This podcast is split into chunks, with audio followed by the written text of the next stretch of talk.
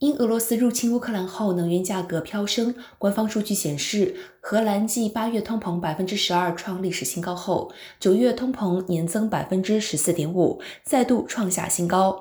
九月能源价格比去年同期上涨超过百分之两百。荷兰现在已经成为欧洲通膨率最高的国家之一。身为欧洲第五大经济体的荷兰，目前正在试图降低依赖俄罗斯天然气。荷兰政府九月宣布一项前所未有、金额达到一百七十二亿欧元的方案，以协助国内面临高通膨和高能源价格的民众。